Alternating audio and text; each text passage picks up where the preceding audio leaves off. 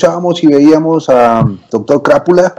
Así es el amor, su último lanzamiento, su canción, eh, su segundo sencillo de Calle Caliente, si no estoy mal. Eh, saludamos entonces esta noche. Vamos a estar eh, completamente en la ciudad de Medellín porque eh, el jueves el, desde el Teatro Metropolitano realizaremos el festival Viva el Planeta, o más bien el doctor Crápula realiza el festival Viva el Planeta. Eh, saludamos a Lemoir, la, la, banda eh, una de las bandas de las ganadoras de la convocatoria, ahorita Germán nos explicará por qué están acá. También a Santi, Santi Clap, Santiago Agudelo, ¿cómo estás Santi?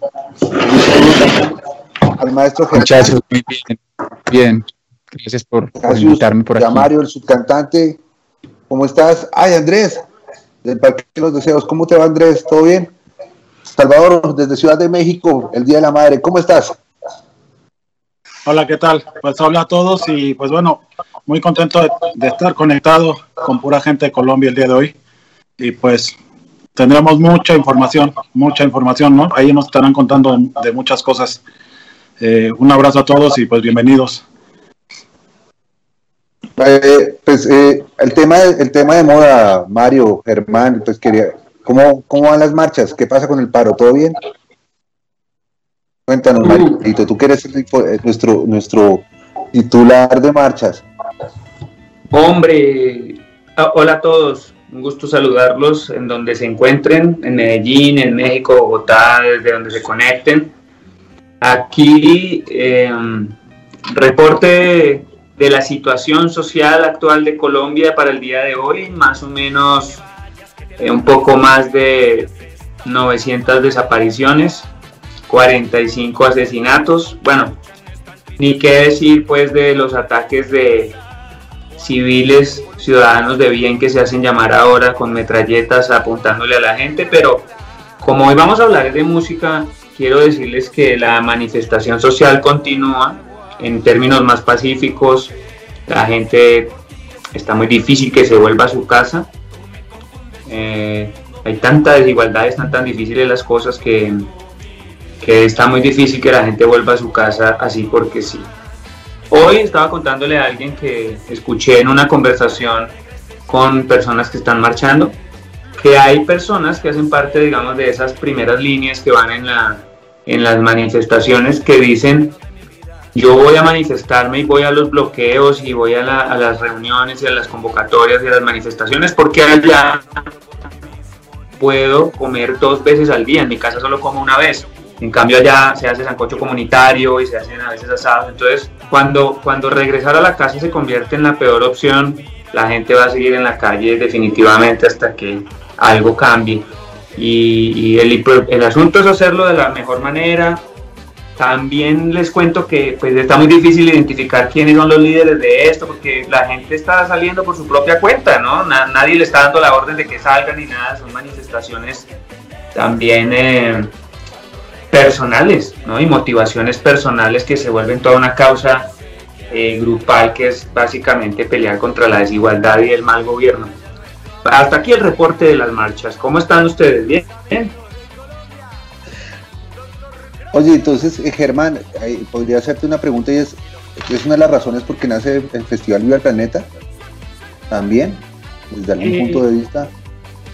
Es una expresión, el Festival Viva el Planeta es una expresión y mm, como hablábamos hace poquito, em, el camino nos fue llevando y nos fue guiando eh, y nos dio como la oportunidad de fortalecer una idea que ya lleva casi 10 años. Son nueve ediciones y cada año, este año se puso todo tan difícil en asuntos de pandemia, pero seguimos haciendo el festival y seguimos inventando maneras de llevar el mensaje del festival que uno es eh, hablar sobre lo que está pasando en asuntos de medio ambiente en el país y dos, abrir espacios a nuevas propuestas musicales para seguir amplificando esos mensajes acerca del medio ambiente.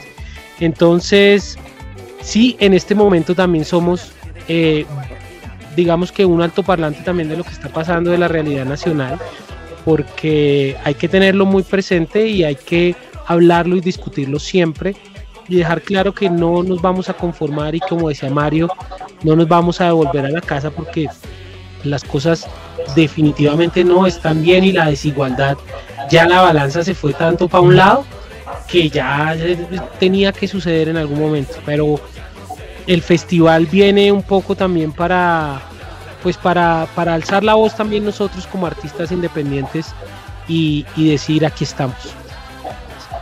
Ok, Andrés, me perdí quién, me perdí quiénes estamos aquí porque veo varios entonces te presento, está la gente de Lemois, Lemois y está la gente de Santiclab. Ellas son los dos, las dos bandas ganadoras de la convocatoria del Festival Viva el Planeta. Espectacular, así es, más de 150 bandas. Exactamente, sí señor. Eh, ¿Cuántas bandas fueron, Germán? Sí, como 150 más o menos. Em, las escuché todas. Las escuché todas. Eh, hay, eh, hay que decir pues cosas muy, muy puntuales y muy chéveres. eh, digamos, de Santi Clap, fue como muy, muy divertido ver el video que nos mandó. Nos mandó como, o sea, es un asunto como muy de humor, pero luego viene la parte musical y es demasiado calidoso. Y, digamos que básicamente como curador de, esta, convocatoria, para mí, digamos que una de las cosas más importantes es primero hacer algo que se, que se destaque por ser un poquito único y que tenga calidad. Es, básicamente lo que yo estaba buscando mientras escuchaba las propuestas. Y, eh, y de Lemois, pues exactamente fue eso también lo que encontré, una calidad impresionante. Eh, eh, no, no, conozco el nombre de la cantante, pero yo sé que está ahí porque la vi en el video. pero tiene una voz impresionante y me encantó, me encantó eso y creo que esas son las, las dos, lo, más importante para que fueran las dos bandas que escogimos para estar con nosotros en el festival fueron sus voces, o sea, son, se distinguen, son, no son comunes y son de altísima calidad. Y bueno, quiero felicitarlos porque tienen unos proyectos muy chéveres y ojalá sigan eh, presentándose a convocatorias y andando. Eh, básicamente como el, único consejo que yo tengo para las bandas es, persistir, es aguantar, porque esto es una carrera de, aguante, de el que se cansa, el que se queda sin oxígeno, se va quedando en el camino. Y los que van ahí con su pasito, con su nadadito, con su vaina, nunca dejando de trabajar, haciendo su vuelta, inventando qué hacer cuando no hay cómo, eh, cuando la situación se pone demasiado adversa, encontrar una forma de seguir comunicando algo. Esos son los proyectos que van a perdurar y es lo único que tengo para decirles. Y qué chimba que se hacen parte del festival y, ya quiero pues, verlos en vivo, muchachos. Severo. Entonces, entonces Lemoa, presentémonos, preséntense por favor. ¿Quiénes son ustedes? Cuéntenos, ¿quiénes están esta noche en la cámara? Bueno, hola a todos, eh, Le una banda paisa que lleva aproximadamente 10, 11 años trabajando, haciendo música, divertiéndonosla, pero haciendo lo que nos apasiona, ¿cierto? Nosotros decidimos jugárnosla y, y hacer lo que nos gusta. Eh, nos fuimos a vivir a México, estuvimos viviendo en México dos años, aprendimos muchísimas cosas, eh, como familia como agrupación hemos aprendido mucho eh, hemos pues como tenido la oportunidad de experimentar musicalmente con muchísimos sonidos, con rock, con pop, con cositas más fusión. Nos damos como la oportunidad de, de ser y de sentir. Y bueno, eh, yo soy Diana, yo soy Juanita, la baterista. Y yo soy Juan. Yo soy Juanchis ya regresaremos a, seguir hablando un poco de Lemoa, pero también está Santi, Santiago Agudelo, Santi Clap. ¿Cómo estás? Eh, muchachos, ¿qué más? Todo, todo muy bien, afortunadamente, mucho gusto y me parece brutal estar aquí. Primero por lo que significa el festival y, y la intolerancia radio y también porque lo que es con la música, crear conciencia y llevar un mensaje de, de, lo que se tiene y de lo que se cree. Yo pienso que eso es lo que más me alegra de estar aquí hoy con ustedes y de hacer parte de todo esto, porque es una de mis, de mis inspiraciones fundamentales para crear y también en parte es por lo que algún día decidí como ser músico. Eh, este proyecto nació cuando yo vivía en Armenia, en el Quindío. Producir y grabar me convertí en, mi propio ingeniero y, productor. Tengo un home studio donde también trabajo para otras personas ahora, después del tiempo, pues se fue creciendo la cosa. Eh, soy instrumentista, eh, soy muy curioso por los sonidos y, los timbres de los instrumentos, entonces trato como de aprender siempre cosas nuevas y no depender siempre de que alguien venga a grabar, sino eh, es poder estudiar y tener ese tiempo para estar aprendiendo. Y pues bueno, muchas cosas por hablar, pero quiero eh, que continuemos todos con, cada uno su aporte. Ok, yo, yo le iba a preguntar entonces, muchachos, les presento a Andrés. Andrés trabaja eh, con la Fundación EPM en el Parque de los Deseos, creo que todos conocemos el Parque de los Deseos, eh, pero en Colombia, pues, eh, queda en la ciudad de Medellín, es donde hemos realizado durante los últimos cuatro años el Festival Vivo del Planeta de forma presencial, pero pues ahora toca de forma digital. Andrés, pues, un poco la pregunta que también te quería, pues para, independientemente de, saber quién eres, ¿cómo trabaja la cultura en, en el fortalecimiento de la sociedad para ayudar día a día a que podamos mejorar el país, o las cosas, o Medellín.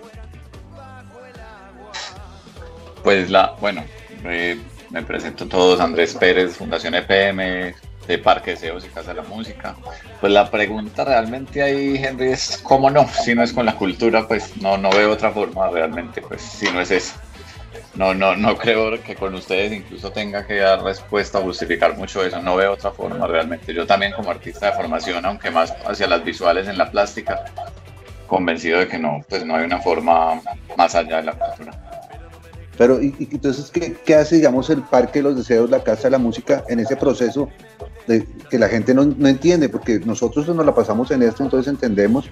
Tú dices que no nos explicas a nosotros, pero la gente que nos ve o la gente que, que nos escucha no tiene ni idea realmente sí, que, no, no, ¿por qué? Pues más una, más una expresión, pues obviamente no es que no, no, no les pueda explicar, ¿no? Nosotros como fundación, de hecho, tenemos y puede que incluso aquí Lemoy y, y, el, y, Sandy Club no, no, no sepan, pero nosotros tenemos la Casa de la Música, es un espacio para proyectos musicales emergentes y otros no tan emergentes, pues porque también tenemos proyectos de mucho recorrido, que es un espacio que se le ofrece a las agrupaciones musicales de, de, de la ciudad como tal.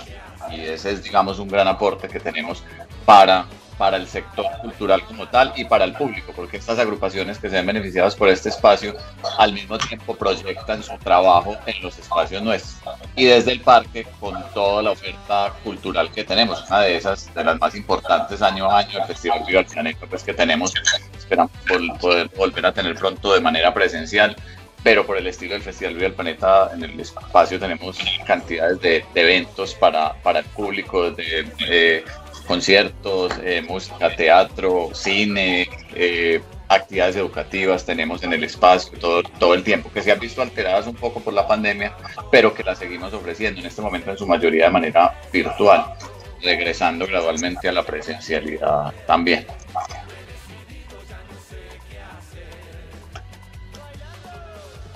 Micrófono Toache. Micrófono. Sí, esta es una tradición, ¿eh? por si no sabían. Si alguna vez ven este programa, siempre arranco así. Es para que, para que Henry Mira, yo la verdad los estaba escuchando eh, muy atento y me quedo pensando muchas cosas porque evidentemente los que trabajamos en la música, pues nos encanta hablar de esto, de música, de conciertos. También desde México les puedo decir que que tal vez tenemos preguntas, las personas que tenemos eh, cercanía con Colombia tenemos preguntas acerca de este momento, de lo que significa tocar, de lo que significa pararse frente al público a través de las redes o a través de lo que sea, ¿no? Eh, ¿Cómo lo están enfrentando? No sé, Germán, Mario, los músicos, ¿qué significa tocar en un momento tan difícil, no? Porque a nosotros nos llegan todo tipo de... A veces quisiéramos aclarar qué, qué está pasando. Eh, les queremos a los músicos porque los músicos sabemos que, que, que están muy pendientes y que son este, preocupados por la situación. ¿Cómo lo están sintiendo en este momento? ¿Qué, o sea, no sé, Germán, si tú no dices sí, como músico, además como, como gente que está haciendo eh, parte de la organización, como Mario y los, los chicos que ganaron la, la, eh, la convocatoria, ¿Qué representa? Porque seguro cuando se plantearon el, el festival eran otras condiciones, ¿no? Claro, eh, hay, hay algo muy importante que yo creo que todos estamos de acuerdo y es como el, el sentimiento que, que, ronda cada vez que uno está tratando de armar alguna movida de, de concierto y es que desde que desde que nos cayó la pandemia, desde que llegó el COVID y toda nuestra industria y todas nuestras expresiones eh, se vieron totalmente clausuradas.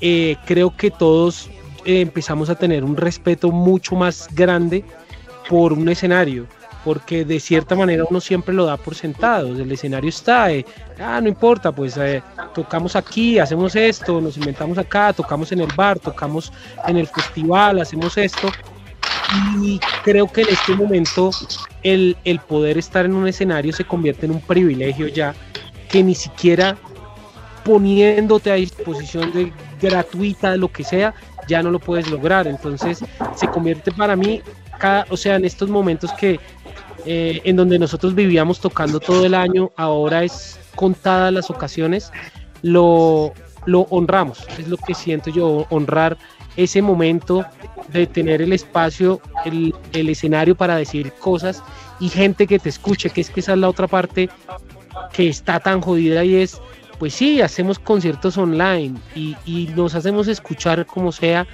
pero no tiene, o sea, es, es incomparable y no es reemplazable el público nunca, ni la energía, ni la sensación.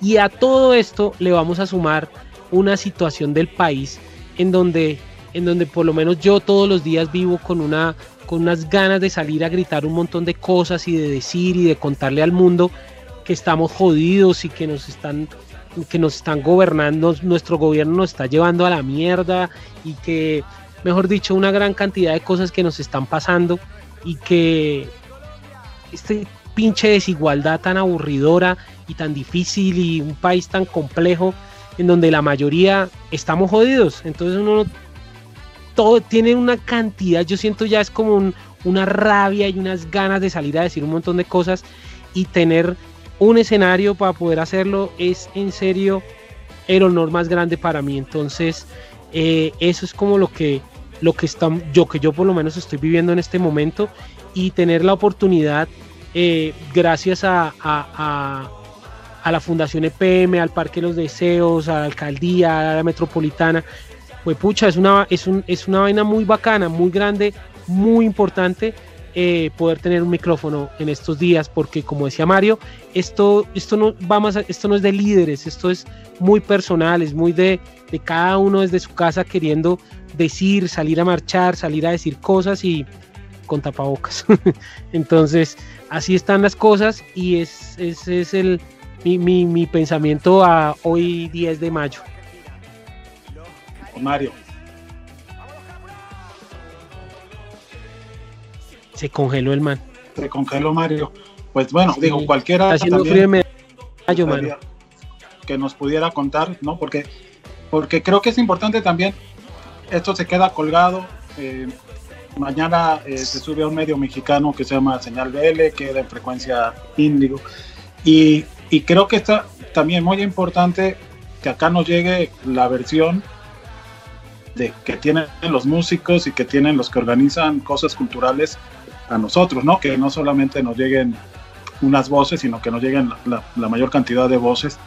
Eh, entonces también mientras regresa Mario de, del congelamiento, no sé si Santi o Lemar quieran comentar. ¿no? Voy contándoles un poquito, entonces, eh, desde mi experiencia fue muy impresionante, pues desde el comienzo, hablando en la pandemia, yo estoy acostumbrado o estaba acostumbrado a estar tocando todos los fines de semana, casi que de jueves a domingo, porque aparte es mi trabajo, ¿cierto? Aparte como Santi Club, trabajo tocando en restaurantes, en bares, en eventos, matrimonios, en este tipo de cosas.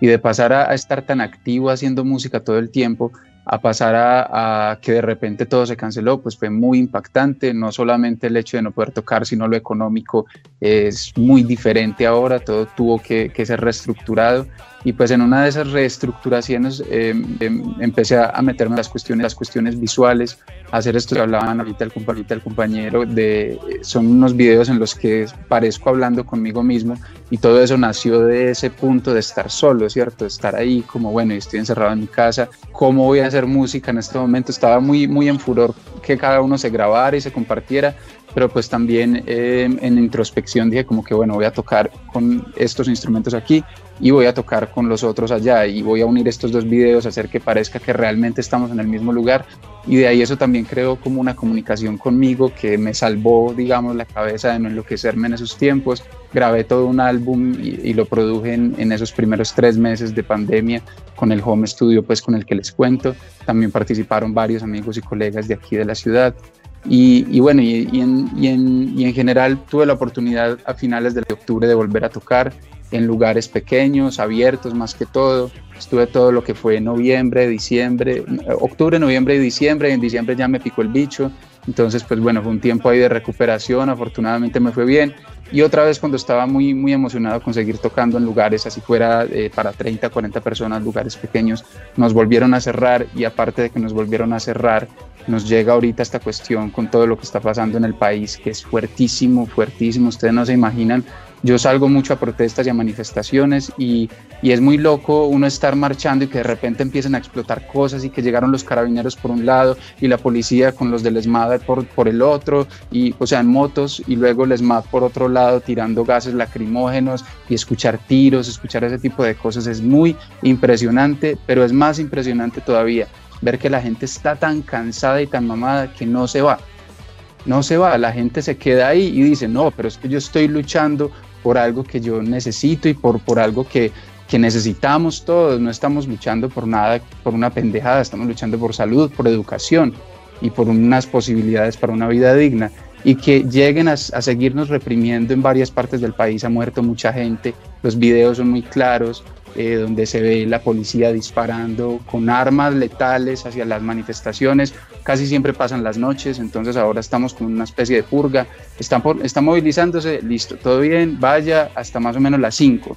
Si pasa de las 5, ya empiezan a pasar otras cosas y tipo 8 o 9 de la noche, la policía tiene permiso para matar.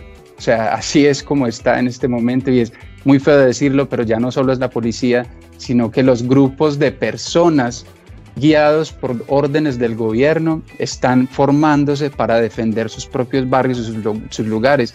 Y en muchos de esos lugares, como pasó ayer, eh, con la minga indígena, que es como una especie de ejército, pero indígena, con palos y piedras, eh, ellos estaban ayudando a organizar mucho, porque son mucho y son muy valientes, ayudando a estructurar las manifestaciones, a que no se pasaran ni de un lado ni del otro. Y ayer una gente en Cali abrió fuego, fuego, o sea, ni siquiera policías, manifestantes, pero del otro bando, salieron con armas a dispararle a los indígenas y la policía los acompañaba y no los detenía. Entonces estamos viviendo un mundo que está completamente al revés. Yo no paro de entender y no he podido pensar en otra cosa realmente desde que esto está pasando. Tengo todos mis proyectos quietos y toda la energía puesta en que esto se supere de una buena forma porque yo no me quiero imaginar qué pasa donde dejemos que el gobierno nos amedrante y nos meta para la casa como que, silencio, tiene hambre, si quiere lo lleno de plomo. Algo así, algo así es lo que estamos entendiendo.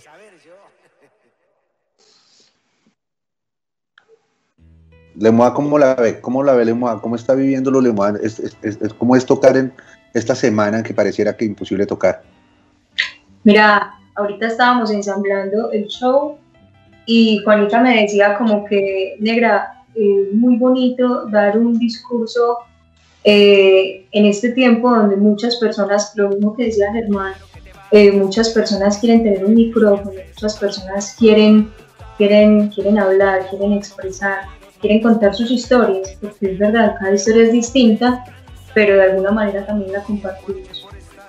Entonces, entonces eh, coincido con lo que están diciendo Germán y con lo que está diciendo Santi. Nosotros tuvimos la oportunidad de estar en una de las marchas, eh, particularmente fue de temprano, entonces no, pues todo estuvo súper tranquilo, todo estuvo pacífico. De hecho, llegamos a, había como un encuentro hippie, ahí nos metimos a bailar y, con, y que con el ruido y que bueno, celebramos, ¿cierto? El hecho de estar vivos. Pero, pero, pero de alguna manera también ha sido, eh, yo creo que todos tenemos una, un sentimiento que, no, nos está generando, no nos está dando tranquilidad, eh, que nos tiene vulnerables a todos, ¿cierto? Y que la oportunidad de cantar, la oportunidad de hacer música, es algo, es algo bellísimo, porque es a través del arte que podemos comunicarnos. Ok, y, pues aprovechando el momento, eh, pues a nosotros nos gusta la música y pues para la gente que no conoce la ustedes esta noche nos traen una recomendación musical. Cuéntanos ¿Qué vamos a ver? Vamos a escuchar Quédate. Quédate es una canción de nuestro Fe Volar. Y bueno, particularmente me gusta mucho, nos gusta mucho, con todo el amor, la grabamos en Topetitud, que es el, eh, la grabamos en México, justo hizo parte de, nuestro proceso en México. Y la grabamos en el estudio de los de Molotov. Y fue una experiencia muy bacana. Y pues, esta canción que está chida. ok, entonces en Intolerancia Radio, especial del Festival Viva el Planeta, Lemois, quédate.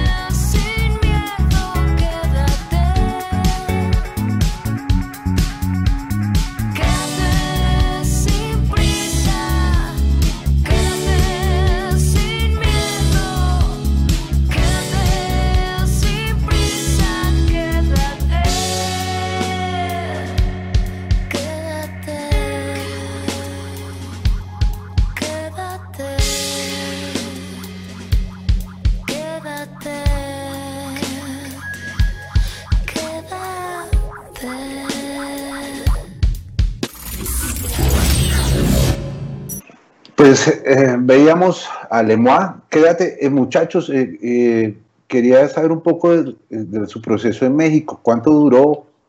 ¿Cómo es Lemois? ¿Por qué, terminaron en México? ¿O por qué empezaron en México, no? Me encanta saber cuándo la gente, porque además Salvador es de México, ¿no? Les presento a Salvador Toache, Discos Intolerancia Sí, claro. Mucho gusto, Salvador. Eh, bueno, la experiencia en México eh, empezó a raíz de querer explorar otras, otras plazas. Eh, recién en el 2014 tuvimos un año muy productivo en la ciudad de Medellín, hicimos una gran cantidad de conciertos, estuvimos en, en altavoz internacional y luego nos cuestionamos qué seguía. Entonces estuvimos viendo como opciones, dijimos, bueno, podemos expandir nuestra música y nuestro mensaje en, no sé, en Bogotá, en Buenos Aires, estuvimos como viendo varias cosas y, y a Diana se, solo, ocurrió la idea. se le ocurrió la idea solo por decirlo, porque no nos vamos entonces para México. Y cuando escuchó la, la afirmación de todos, es que no, no, no, Ay, no, no, pero- no, ¿qué dice, por Dios? eh, estábamos sí. dispuestos completamente a vivir la aventura. Eh, veníamos contagiados también por la energía de un, de un- de un amigo de nosotros que se llama Federico Góez, que había venido de México y había dicho, no chicos, allá es donde hay que estar, allá está la experiencia, allá hay que, hay que coger cancha. Entonces, cuando nosotros nos fuimos, él se regresó y cuando vio que nosotros nos establecimos allá, se regresó otra vez a México, como que fue una, Inspiración. una de inspiración de inspiración. Y pues estando en México fue una experiencia eh, muy poderosa en todos los aspectos, realmente. Todos los aspectos de nuestra vida, en lo musical, en lo personal. Eh, pues empezamos trabajando en la calle, tocando eh, con, por monedas, Fuentes. Fue una experiencia muy bonita porque fue como, no sé si alguno de ustedes alguna vez ha tomado esas decisiones como de lanzarse al abismo, o sea, no sabíamos qué iba a pasar. Pero lo hicimos, simplemente. Tanto que faltando como una semana fue que conseguimos la casa, ni sabía yo para dónde iba, o sea, mejor dicho, todo par de obra divina que nos fue súper bien y que no caímos en manos pues de, de nadie más. Pero, pero pues faltando una semana, que la casa, que no, que vos vas a tener tu pieza, mi amorcito, los muchachos, así con endulzándome el oído, que tranquila, que tu intimidad como mujer. Cuando llegué yo, parce, era una piecita chiquita y todo el mundo ahí con todo el mundo encima de todo el mundo. el baño estaba dividido por una sábana que vos prendías el bombillo y te veías. Entonces fue una experiencia muy bacana, fue reacomodar totalmente nuestras vidas, eh, porque estábamos acostumbrados pues a otras cosas, ¿cierto? Como llegamos gastando en pesos mexicanos, nos sentíamos los sugar mamis y sugar papis de todo el mundo, venga, y chocolaticos y qué tal cosita, vamos a comer allí.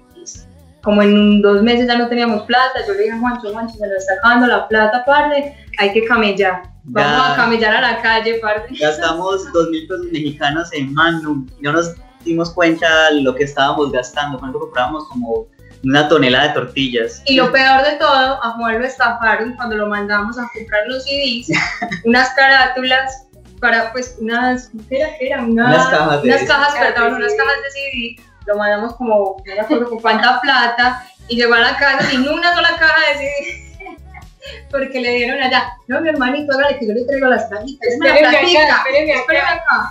Y él se quedó ahí esperando, cuando llegó a la casa, así, "Eh, yo no, jodas, se pase. Eh, esperen sí, un momento, vamos a hacer una pausa y yo. Ustedes son de Medellín, ¿sí o qué? Sí, Y les pasó eso. nos pasó eso. Ah, no, es que Juan no es de Medellín. Ah, bueno, está bien.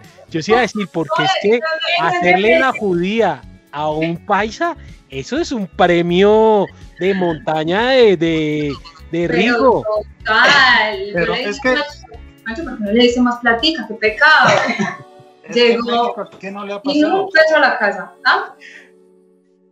No, digo que en México, ¿a quién no le ha pasado? Sí, Hay Sí. historias, ¿no? es, es, Sí, es- pero por ejemplo, en México son muy albureros y yo me entrené. O sea, mi superentrenamiento no me la dejé montar de nadie allá. es- es un que la papá yo sí le tengo otra peor. es un reto, bueno, ahí, ahí tiene Salvador. Salvador Sí. nos enseñó a alburear, yo no pude nunca, Sí. yo siempre llego a la segunda frase y digo lo mismo y lo repito de. Padre, es que tan simple porque está en, en- en hablar normal de uno pasa a ver a coger un bus y ya el mexicano está ahí riéndose y yo, ah, listo, hay que estudiarse tan para uno convertirse tres veces peor. Hay algo en sus, en sus caritas que cambia Sí, cuando cambia. están alboreando. Tú identificas cuando están alboreando, es como una, sonri- una micro sonrisa. que Eso, una micro sonrisa. Alberto H. H, eres tú, güey. ¿Yo qué? No, Pues, rey alburero. ¿Qué es alburear? Bueno, ¿Qué es alburear? que- Al- Es que- ah, bueno, sí, hay que poner en contexto. Yo, yo quiero decirlo desde mi manera bogotana. A ver, Parce, es cuando dices algo que puede ser interpretado de muchas maneras, generalmente sexuales, casi siempre sexuales, eh, y respondes con frases que aparentemente son normales, pero que cuesta mucho trabajo entender que también tienen connotación sexual. Entonces, el ejemplo más claro, no sé cómo lo, no sé cómo llega uno a esta frase, pero me la enseñó Sal. Y, y ese con esa, con esa chamarra me hace usted, ¿es la vuelta? Con esa chamarra me hace. Chamarra. Bueno, entonces resulta que, que una chaqueta es, es la masturbación, pero entonces la chaqueta eh, allá se dice chamarra, entonces es todo este camino físico de palabras para luego terminar en decirle a alguien, ah, no, que es un no, que es una negación, pero que cuando lo juntas con A es un ano. Entonces, ¿qué putas? ¿Sí me entiendes? Entonces, es un juego de palabras y eso que yo te estoy diciendo que esto es el como el, el jardín infantil del albur. Estos cabrones llegan tan lejos que ya en un momento uno dice, yo no sé si estoy teniendo una conversación normal o desde cuándo me están albureando, que para mí alburear significa introducir en tu ano uno, dos o tres dedos. Para mí es como el, el, el contexto ya grande. No, eso estás es un- bien, eso es de lo correcto. Y eso es, una, eso es un fango, ellos, ellos ven que te estás hundiendo en el fango y tú chapaleas y ellos siguen metiéndole pantano para que te sigas ahogando. Sí, Y una- se ríen, hay un concurso, como si nada. ¿Cómo es, güey? eh, de hecho hay un concurso en México que, que tiene como sus competidores que dentro de ese mismo tema eh, son, son muy reconocidos, ¿no? De hecho, eh, ha habido mujeres que le ganan a, o sea, compiten de tú a tú todos, pero pues ya cuando, cuando estés aquí, Andrés, en México, seguro en, en algunos lugares donde pasearemos con la música, te van a alborear sí o sí. Ah, no, ¿es deporte olímpico allá o qué? Sí, Pues es, es- es como- la ya. verdad es que, la verdad es que es como común. Yo creo que cada vez se, se va, eh, pues no sé, se- como que cada vez es menos común, pero, pero, pero sí, ¿no? Cuando, cuando, por ejemplo, cuando yo llegué de México, escuchaba a mi mamá decir frases normales y ya yo, parce, tenía, me, me costó, me volví a adaptar, pero sí, pero sí tenía ya la mente, esa Alboreada. mente pícara de los mexicanos, sí, ya, ya estaba ya muy metida en el fango. Aprendí a nadar ahí súper bien. Pero sí, De hecho, de hecho, en los 70 y los 80 era muy común que hicieran películas de cine mexicano que realmente casi toda la película era alrededor del albur, ¿no? Los actores y todo el mundo estaba todo el tiempo hablando de eso y es construir también como, como el doble sentido, ¿no? Es, es como, como ser James Joyce pero a la mexicana, ¿no? Insultando al otro. Pero México, pues, eh, esa parte del albur que es, es muy divertida. También está, eh, pues, lo que nosotros vivimos, ah, pues, siguiendo con la historia, está, está esa parte bonita de nosotros encontrarnos gente también muy cercana, gente muy cálida y con un trato muy parecido a, los colombianos. Eso me pareció re bonito, o sea, cuando nosotros llegamos, que la cobijita, que la sabanita, que el, colchoncito, que sientas incómodo, ese tipo de cosas, como que somos muy hermanos, eh, eso también nos dimos cuenta y eso me pareció algo muy, muy, muy bacano, muy valioso. Los mexicanos con los colombianos, el trato siempre, todo, casi todos los años que estuvimos allá, fue, yo creo que los que más nos enamoró, nos enamoró de México. O sea, fue re bonito. ¿Cuánto tiempo Por eso estuvieron? queremos volver en algún momento. ¿Cómo? ¿Cuánto tiempo estuvieron? Casi dos años. Dos años. Uh, uh, Dos años. tiempo. Sí, eso fue mientras nos acomodábamos. Realmente nosotros antes de, de irnos, pues nos encargamos de hacer como la tarea de, de buscar eh, espacios, lugares. contactos. A la final eh, teníamos como un solo contacto y era un tal Marco. Eso fue lo que yo dije en migración, ¿para dónde va? Yo, ¿para dónde Marco? No, Ah, ya. digamos que íbamos para dónde Marco. Así Ah, pero fue muy chévere porque antes de que nos dejaran, pues, o sea, no nos iban a dejar pasar. Entonces yo vi que Daniel, el bajista, pasó derechito y a mí no me dejaron pasar y yo mínimo, aguanta, me lo van a dejar pasar derechito. Entonces me dijeron, dame tu tiquete, de, ¿tienes tu tiquete de regreso? Y yo, "Mm, eh, no. Y él tampoco lo tiene. Para que no, no me dejaran a mí sola y yo, para él tampoco lo tiene. Lo vendiste. Entonces vaya, vayan, imprima el tiquete y le pregunté yo por allá como a un rumano, pases que, baby, ¿tienes, tienes ¿Tienes datos datos? para que me compartas? Ese man, yo, ay, parce, ¿qué vamos a hacer? Finalmente nos dejaron pues pasar. Pero sí, las experiencias que tenemos en, en, pues todo lo que todo lo que embarca México, eso son cosas Lo que- loquísimas, Por ejemplo, cosas no, por ejemplo, que llegamos y dijimos vamos a hacer una gira, la gira azteca.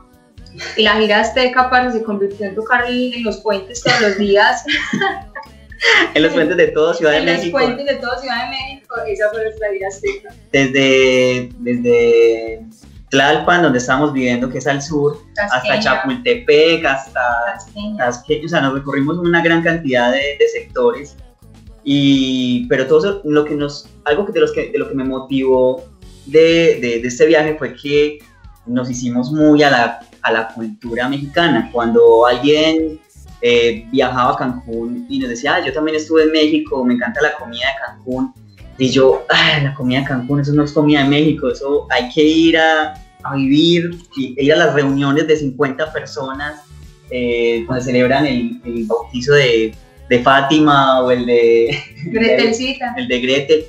Es como esa inmersión que hicimos en la cultura mexicana fue espectacular. Yo vine completamente enamorado de, de todo eso y, y incluso de- yo soy un poquito más de citadino. A mí no me molestaba la, la, la congestión ni, ni la capa de, Ni de- sangrar de por la nariz. De la contaminación tan berraca. yo estaba muy contento con la experiencia, con todo. Nos sumergimos demasiado, eh, como al mes más o menos, pues que empezamos a hacer conciertos de Limoa, mes y medio. El primer concierto que hicimos fue en, un, en una convención de tatuajes en Nasa, en, Nesa, en, en, en el Nezahualcóyotl, ¿cómo se dice? Zahualcóyotl. Nezahualcóyotl. Es Fuimos a una convención de tatuajes de, de, de cholos, yo creo.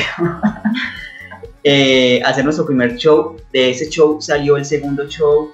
Y de ahí nos empezamos a conectar. Y resulta que este marco del que hablábamos también nos ayudó a conectarnos. Y así nos fuimos yendo. Marco, ¿qué? ¿Cómo? Marco, él era el, el drum tech de... De Waldo. El, el- ajá, el De- drum tech de Waldo. El de Juanes.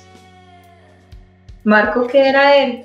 Marco López, si no estoy mal. sí. Él, él era como del crew de donde, donde antes tenía sobre el En estudio en, en, en Coyoacán. Coyoacán. Ujú. No, pues ya, digo, la verdad es que historias pueden ser muchísimas. Tú, oye, Andrés, estoy escuchando todas estas historias y viendo que estás eh, apoyando la música pues, de Colombia y de Medellín, ¿no? ¿Qué pasa por tu cabeza cuando dices, híjole, va a salir una convocatoria, se van a conectar con cosas y después es que, que a ver cómo les va, ¿no? O- o no sé, no sé qué piensas, hasta dónde llega el acompañamiento. No sé si te entendí bien, Sal, la, la, la Pues pregunta. ahorita, por ejemplo, eh, en el festival hay una convocatoria, están dos bandas. Eh, pues yo, yo veo que es, es muy importante cuando aparece un festival, tiene apoyos, hay bandas nuevas de la ciudad y empiezan a tocar. y de repente por el festival, no sé, se conectan tres, cuatro programadores y uno de los grupos de convocatoria sale a tocar al extranjero. ¿Cómo se le puede dar seguimiento desde Medellín a ese tipo de cosas? Creo que no te entiendo la pregunta, Sal, la verdad. ¿No? Ok. ¿Cómo, cómo lo puedo plantear?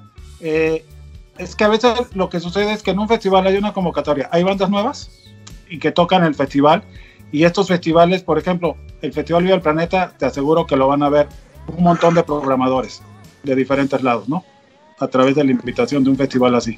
Y van a conocer a las bandas de Medellín y por ahí les va a interesar alguna salir.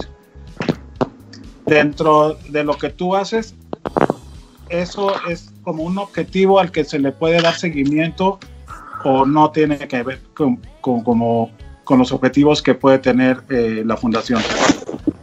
Pues mira, dentro del festival, tal vez no ha sido uno de los objetivos, ese del seguimiento, pero, pero sí, surge, sí, surge esa necesidad, sobre todo desde este, porque este es el primer festival en que hacemos la convocatoria, o sea, anteriormente no, no lo hacíamos. De hecho, en los anteriores festivales, eh, Henry nos podrá contar ahorita o, o Germán mucho, mucho mejor, hemos tenido mucha participación de, de, agrupaciones extranjeras, pues precisamente de, la, de esas que ha conocido el aliado nuestro pues más importante aquí, Crápula, en, en sus giras, en México sobre todo, pues como, como dice Lemois, ellos conocieron un vistacito de lo que es México en términos musicales y culturales, pues que es una cosa, o sea, todos los que han estado, los músicos que he conocido que han pasado por México dicen, allá está, pues es allá, en México como tal. Pero digamos que sí surgiría a partir de ahora eso, porque a nosotros sí nos interesa mucho eh, medir el impacto, y el impacto se mide así, es, bueno, esto, ellos quedaron, entonces digamos, está Santiclava aquí, Lemoa, ¿qué va a pasar de acá en adelante? Nosotros tenemos, ahorita que les contaba, la Casa de la Música, que por ahí pasan muchos proyectos musicales y hemos podido evidenciar eso sí con ellos, ah, ese impacto creo que ahí iba la pregunta más de Salvador también, por el lado de, ah, la, música del Parque de los Deseos. ¿Cómo lo ves tú? No, por ahí, no, pues es que les puedo contar, la Casa de la Música está desde, desde 2005 y hay agrupaciones o proyectos, yo los llamo proyectos musicales y culturales, porque en Casa de la Música no solo hay música, eso también es importante resaltar, que hemos visto la evolución tremenda que han tenido desde que llegaron a Casa de la Música, o sea, grupos que eran o sea, literal, grupos de amigos que empezaron y no tenían un lugar donde ensayar e iniciaron ahí, y a lo que son ahora, que ya son agrupaciones que tienen eh, hasta semilleros como tal, o sea, agrupaciones que se han creído enormemente. Nosotros iniciamos Gas a la Música sobre todo con orquestas sinfónicas, aunque ya tenemos de todo, pues hasta punk, pop, eh, tropical, todos los géneros habidos y por haber que también ahí hemos visto esa evolución en nosotros mismos en el espacio, pero sí, evidentemente en ese sentido sí nos interesa mucho. Eh, lo llamamos nosotros como la parte de proyección musical de esas agrupaciones. Hay de hecho un proyecto musical que es de la administración municipal, que es la red de escuelas de música de Medellín, que tal vez es en el que más se ha notado, digamos, ese, ese impacto, aunque ese es un proyecto muy específico es un proyecto así, por llamarlo muy someramente, espero pues que si me están viendo los de la red no me, no me castiguen por eso, que lo que busca es formar ciudadanos a partir de la música, no tanto músicos, aunque muchos obviamente se enamoran de la música y se dedican a eso, pero es formar ciudadanos a partir de la formación musical. La formación musical evidentemente forma personas como tal, desde la disciplina, desde la cultura como tal, entonces sí es muy importante para nosotros. Pero en el festival, ahora que iniciamos con el tema de convocatoria, pensaría yo que podríamos seguir con, con, con esa corriente en los próximos festivales. Sí sería muy importante ver qué pasa a partir de este momento de proyección en el festival. Sí, este, sí, y, lo, y, y justo era, era por ahí eh, tratar de entenderlo, porque yo creo que hay muchas personas buscando eso, ¿no? Generar alianzas, vinculación con las cosas eh, sí que los músicos que están viendo esto también sepan que no es invención, que sí las convocatorias sirven, ¿no? Por ahí también iba un poco de nuestro lado, ¿no? Saber que conocemos a muchas bandas gracias a este tipo de acciones, ¿no? Y que hay muchos colegas nuestros que conocen a bandas a través de este tipo de acciones y siempre preguntamos, ¿no? ¿Qué seguimiento se le puede dar? Eh, ¿Qué cosas se pueden aprovechar para que este tipo de cosas hagan que los proyectos se desarrollen más grandes, ¿no? Y por Dale. ahí era también un poquito. Otra cosita con eso, pues ya Sí. si bien ya pues estamos aquí con, con Lemoa y con Santi, es importante también resaltar que en el Festival Viva el Planeta desde el origen nosotros hemos puesto como plataforma del festival a agrupaciones nuestras, entre comillas, o sea, digo nuestras que habitan Casa de la Música, pues porque no son nuestras pues en absoluto. Y los hemos puesto precisamente porque sabemos la plataforma, la plataforma que es, que es para ellos, tenerlos, tenerlos en el espacio. Aquí en este festival también tendremos alguna agrupación que, las agrupaciones que tienen vínculo con nosotros, 19 historias, por ejemplo, que, que es la que va a estar con nosotros y cada año hemos tenido la participación. Generalmente de esas agrupaciones, sobre todo emergentes, emergentes en cuanto a proyección, no en lo musical. Nosotros tenemos, o sea, los proyectos musicales que tenemos nosotros en Casa de la Música son, son una cosa asombrosa, pues en todo sentido. Pero ustedes, pues ustedes, pues como músicos, lo difícil que es hacerse ese, ese, ese camino y eso es lo que buscamos. Pero también tenemos agrupaciones pues con recorrido. La Toma es, la Casa de la Música es la sede de La Toma, pues que ustedes la conocen. Bien. No, acá la toma ya está haciendo una carrera importante y ya toca en festivales muy grandes, ¿no? Pues, De hecho, los ubicamos mucho también por casi que el, el Video del Planeta, yo creería que fue en su momento una plataforma muy importante en la que varios promotores internacionales conocieron a la toma. Ya siendo una banda muy importante de Medellín, ¿no? Imagínate ahí cómo está ya ese impacto. Sí, sí, sí. Eh, Henry, estás muteado. No, que, decía que pues, no solamente el festival, sino de la banda Doctor Crápula, que tiene un gran know-how de goodwill alrededor de, cómo hacer este tipo de, alianzas. Muchachos, les presento entonces a Andrés, está yendo a casa, eh, tremendo, es, tremendo amigo para la música, tremendo amigo para la cultura, así que por favor yo veré, no lo pierdan de vista, Andresito, y les recomiendo esos dos, ¿no? Los vamos a ver, mañana vamos a Santiclab y el jueves nos encontramos con Lemoa. Nos lo vamos a llevar para casa la música también. Eso. Seguimos con música, Toache, ¿o qué? Sí, no, pues ya es hora de, de escuchar Germán. otra canción. Germán, traes uno de tus. ¿Qué, qué- qué nos traes esta noche? Tus- Germán es un man que se la pasa mandando música nueva. Yo, yo, yo y mi espíritu punk eh, quiero, quiero eh, mandar un abrebocas de lo que va a pasar en Bogotá en algún momento, en, en, en- en una semanita, y luego lo veremos en, streaming por todas nuestras redes sociales. Eh, una banda que, que me encanta se llama Ginger y los Tóxicos. Es una bandota punk así bien callejero, pero de muy buena calidad. Y bueno, aquí les quiero dejar eh, un pedacito. No un pedacito, no, un video. Ok, aquí está entonces Ginger y los tóxicos, dueños de la calle. Intolerancia Radio. Yeah.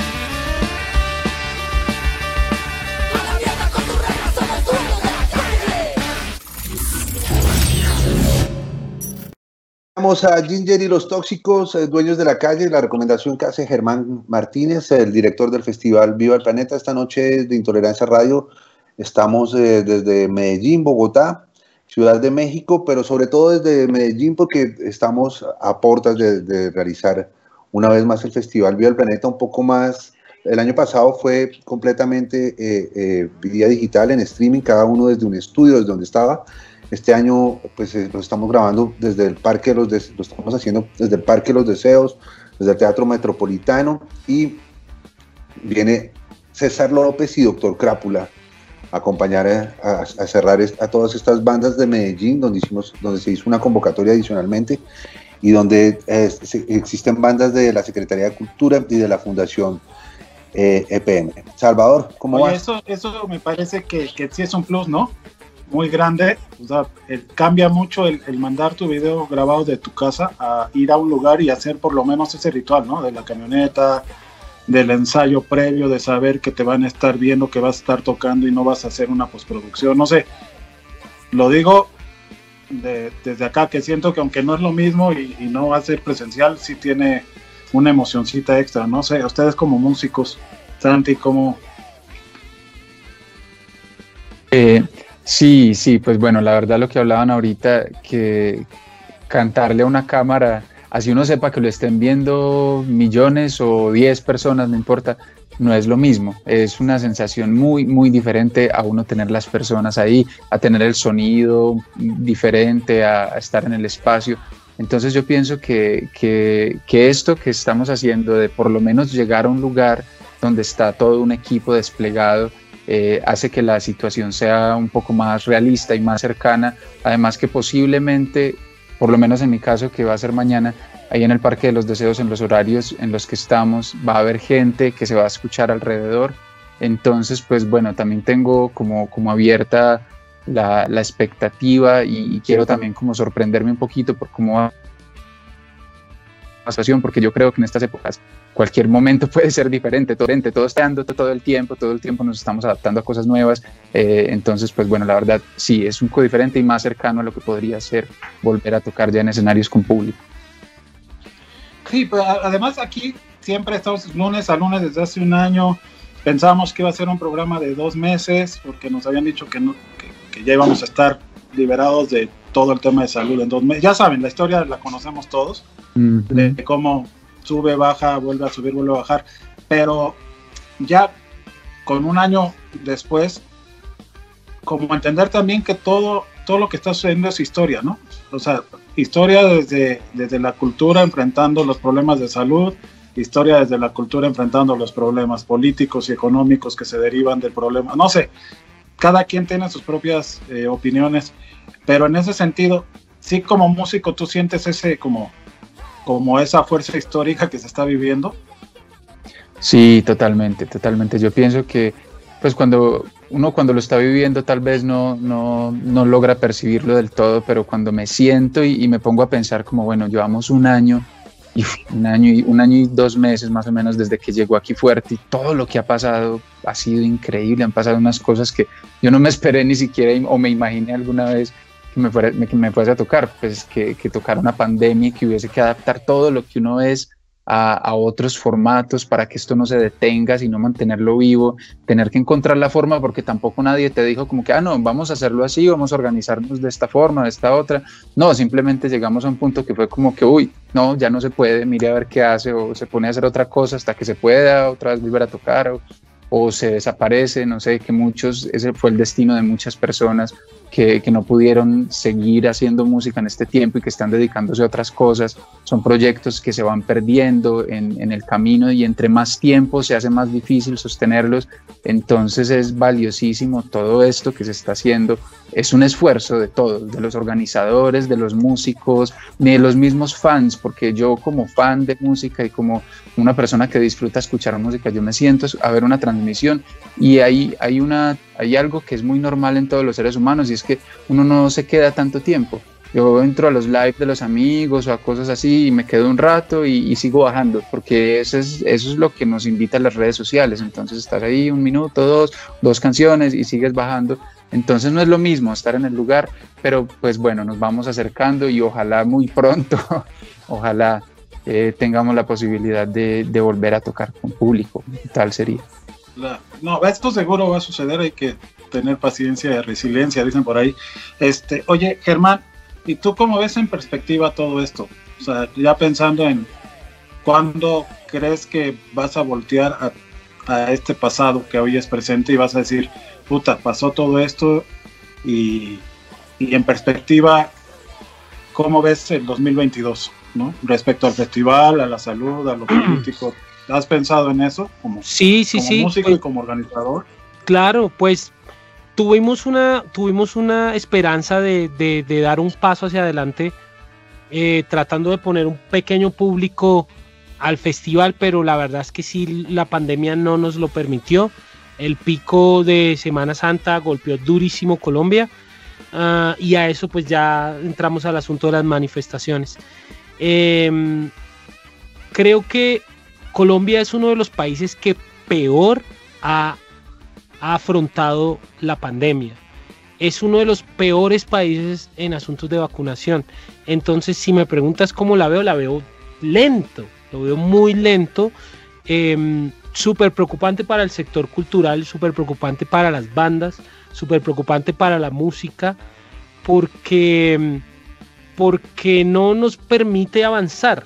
Entonces el 2022, estoy viendo un 2022 de pronto como volviendo a una realidad, pero de, de mitad de año para adelante, para arriba.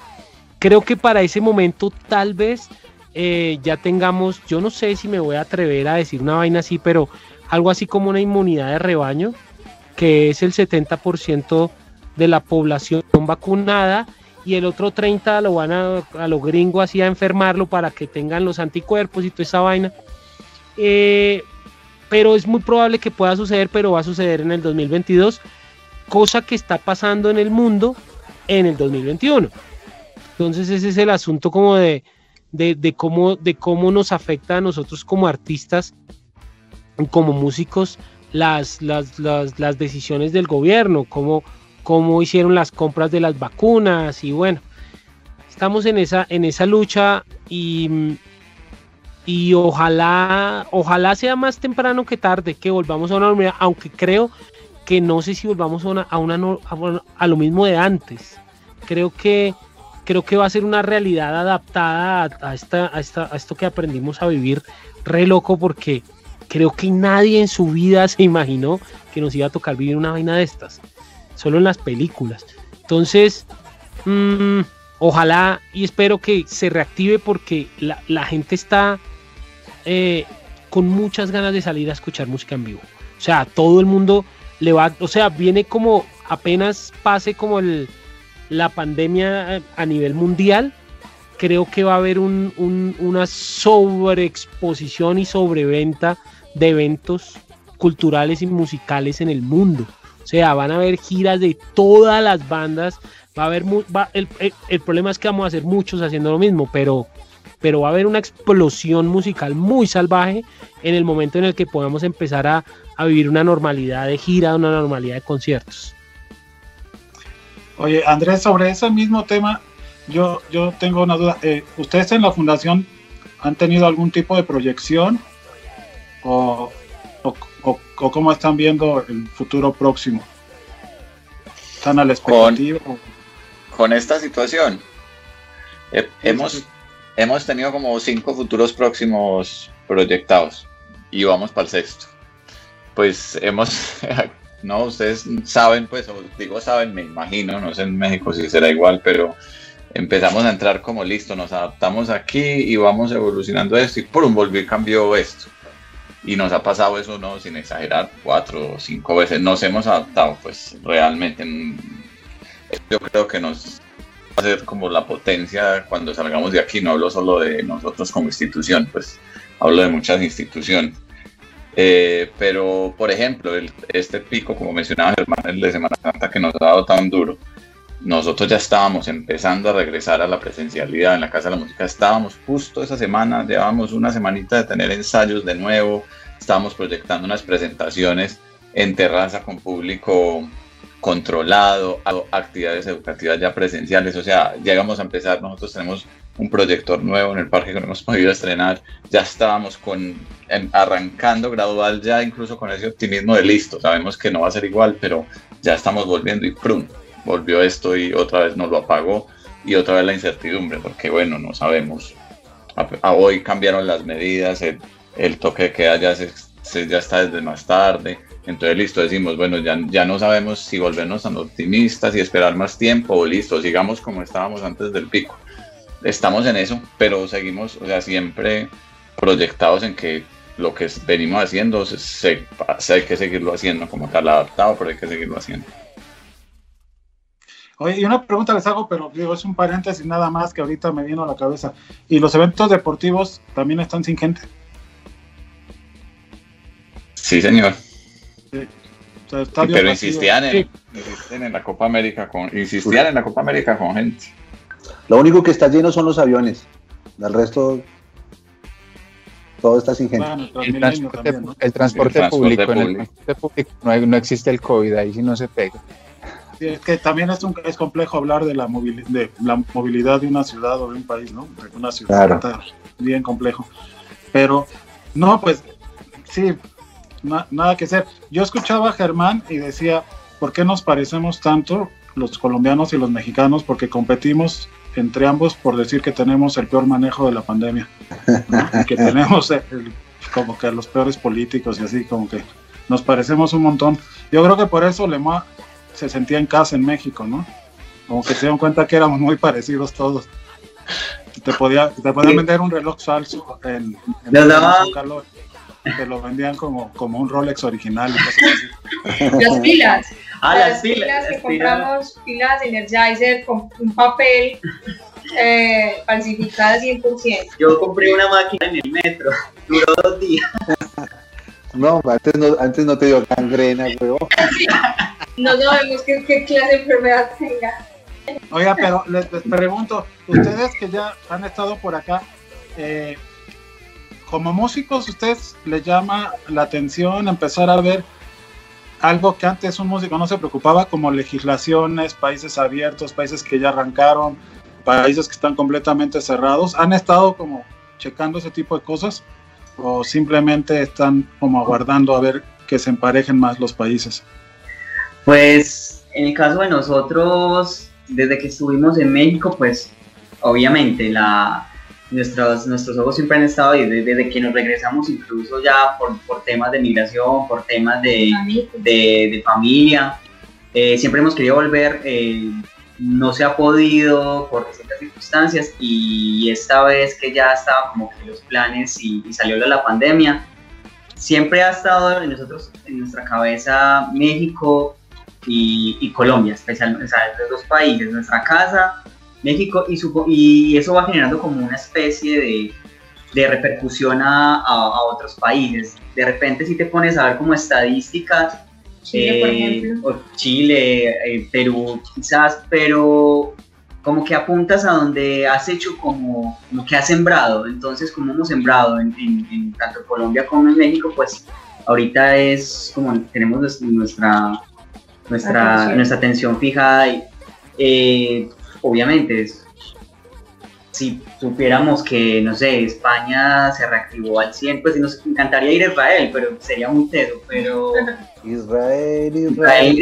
Todo el mundo Israel. Israel. Pero creo que, no sé, si alguien tiene otra información, yo la última que tuve de Israel es que tenías que estar vacunado para poder entrar, ¿no? Algo así. Sí, sí, lo, sí ellos no van a Esos son el tipo de detalles. Pues yo aprovecho para echar un gol de intolerancia, si me lo permiten, porque el sábado el próximo sábado va a haber un concierto presencial justamente en México con aforo, que es algo que ya está sucediendo con el semáforo amarillo. Aquí, si no sabían, pues nos, nos llevaron como con el semáforo rojo, naranja, amarillo, verde. Eh, la Ciudad de México hoy entró amarillo.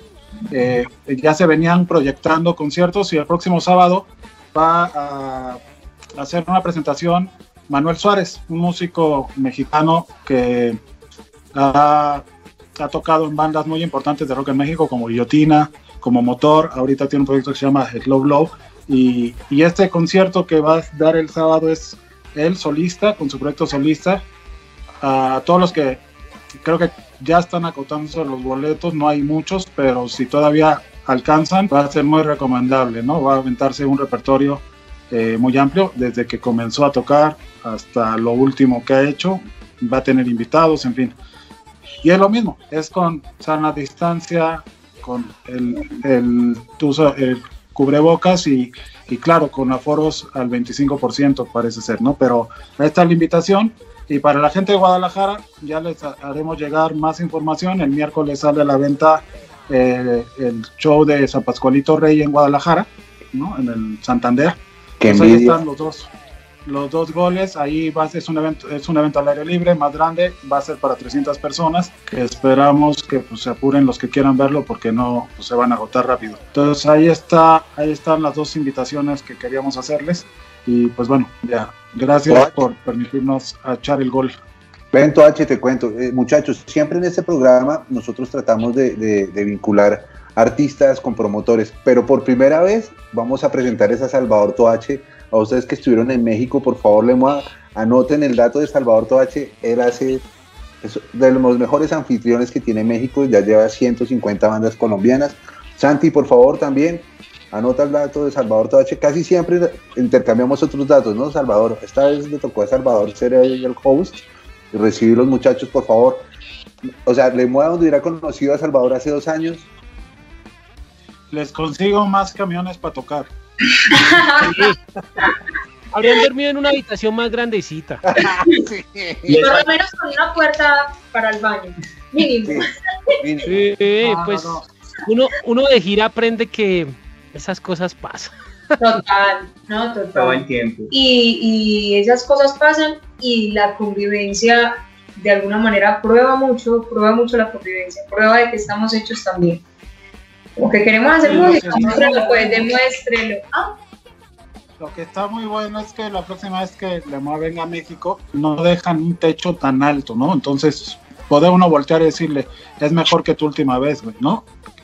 Sí, total. Mucho. Sí. Totalmente, como le pasó a Mon Laferte, por ejemplo. O sea, no, bueno. ella creo que estuvo allá. ¿Cómo? Mon Laferte voló, voló, voló altísimo, está en las nubes volando. Total, no, pues, de esos casos de, de la música independiente, ¿no?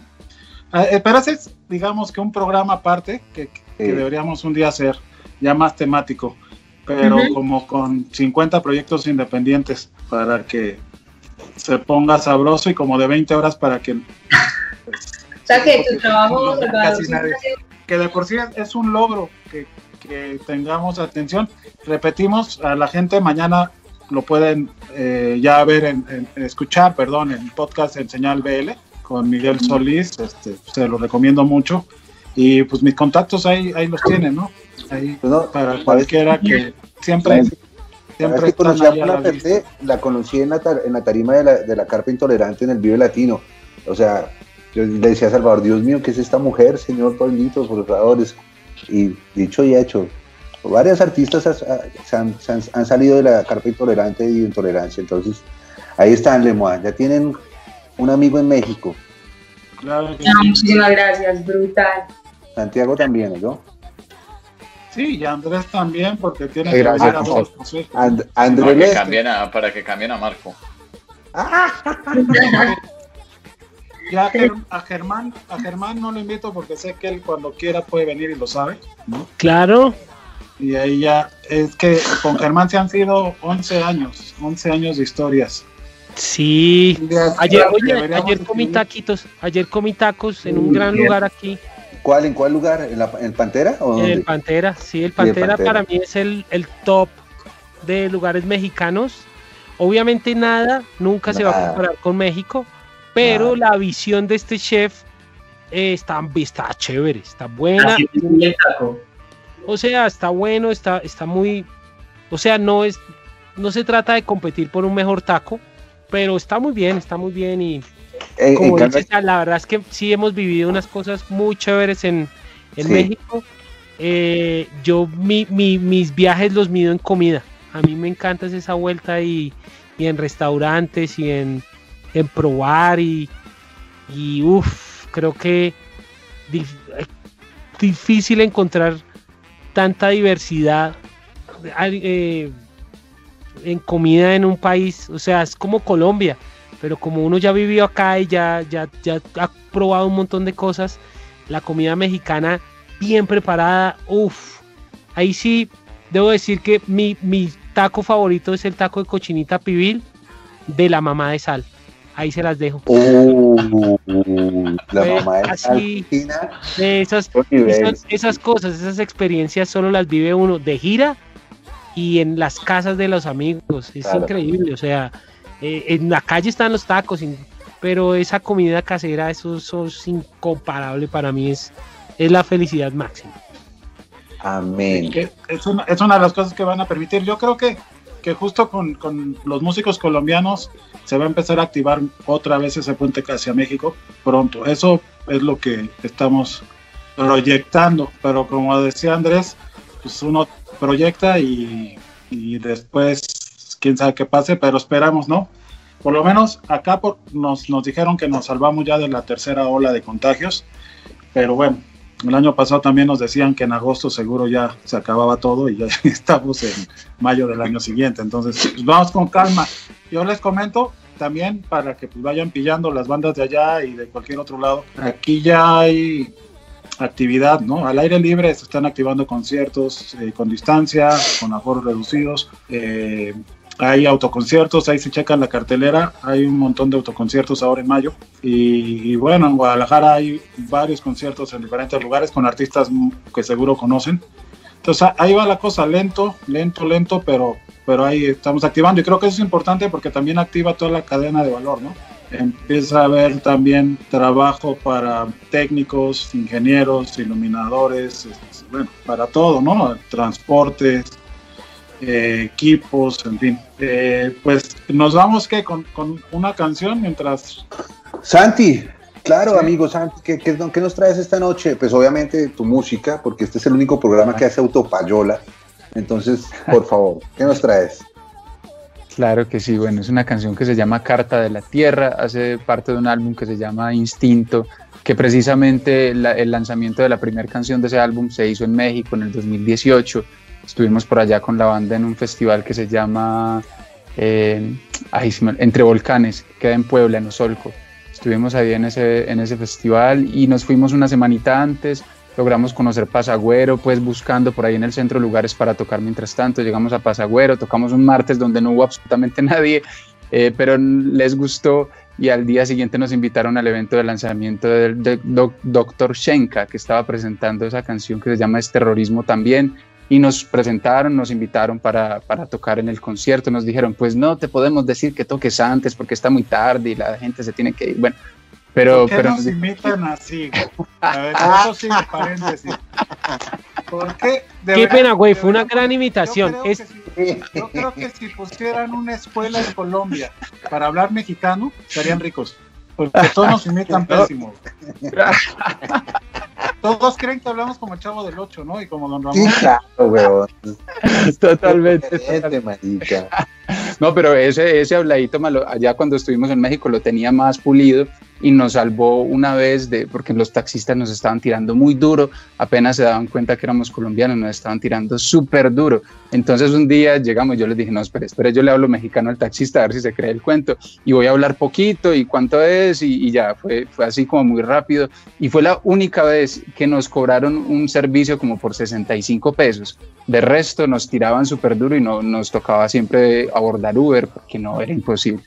Entonces, bueno, el hecho es que sí, el hecho fue que eh, tocamos ahí en Pasagüero, estuvo muy bonito, eh, con Doctor Shenka conocimos a, a varias gente de ahí que trabaja con Caloncho y, y bueno, fue una experiencia muy bonita y Claro. también conseguimos unas presentaciones en, ¿cómo es que se llama este lugar? Cantina La Llorona, ahí en eh, la colonia, ah, la Roma, creo que era la colonia La Roma. Bueno, el, el hecho fue que allá esa vez hicimos el lanzamiento de, del principio de ese álbum y la Carta de la Tierra hace parte de ese trabajo. Ok, entonces eh, veamos una de las bandas ganadoras de la convocatoria del Festival Viva el Planeta la ciudad de Medellín, Santi Club, y una canción que tiene un título perfecto para este festival, Carta de la Tierra.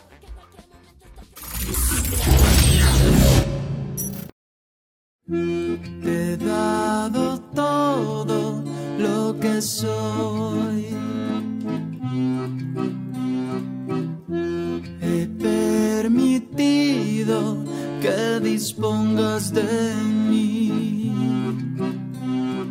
La vida entera yo te di. Te he albergado, yo soy tu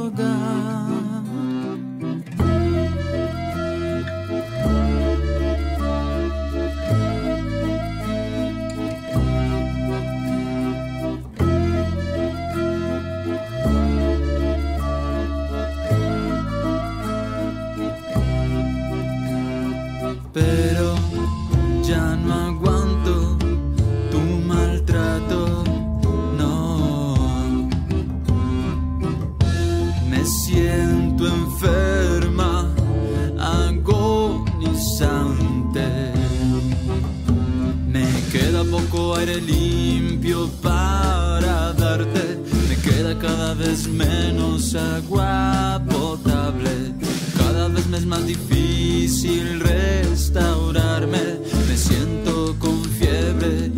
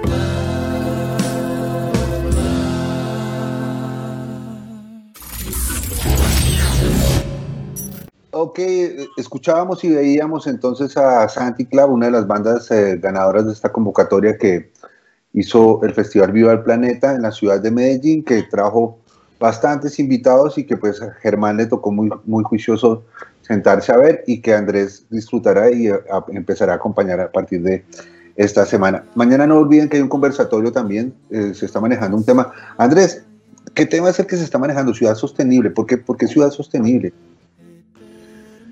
Ciudad sostenible, bueno, particularmente por varios de los proyectos y actividades que nosotros ofrecemos desde Fundación en el parque, en torno a la huerta, por ejemplo, que hoy tuvimos un taller también con los chicos de Crápula, Germán nos acompañó, estuvo Mario, tuvimos algunos acompañantes del área metropolitana, sobre todo, sobre todo por ese tema. Queremos mucho, creemos mucho que ese tema en estos momentos también por a lo que nos ha llevado es un tema de sostenibilidad, querámoslo o no. O sea, si antes era como un tema como el que, el que se impulsaba ahora porque nos tocó prácticamente hacer de sostenibilidad como un pilar.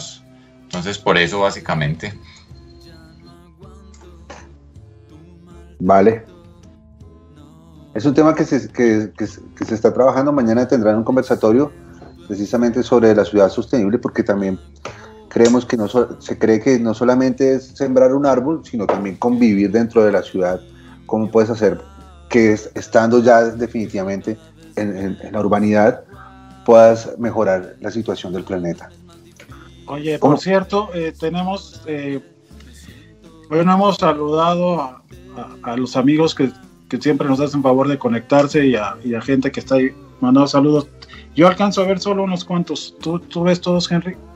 Déjame ver si, si, si reviso a ver. Pero bueno, ahí está ahí clandestino. Saludos a todos. Rubén Info, ¿no? Sí, como Eh, siempre. amigo, manager de, de una gran banda colombiana que se llama Info, de Bogotá. Está Marta Luz Cadena. Sobre Una- todo por ese tema. Queremos una- mucho, creemos una, una gestora eh, eh, y activista de- de- de- del medio ambiente aquí en México muy reconocida.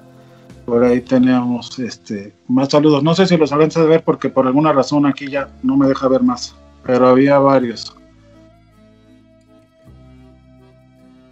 También tienes apagado tu micro, entonces.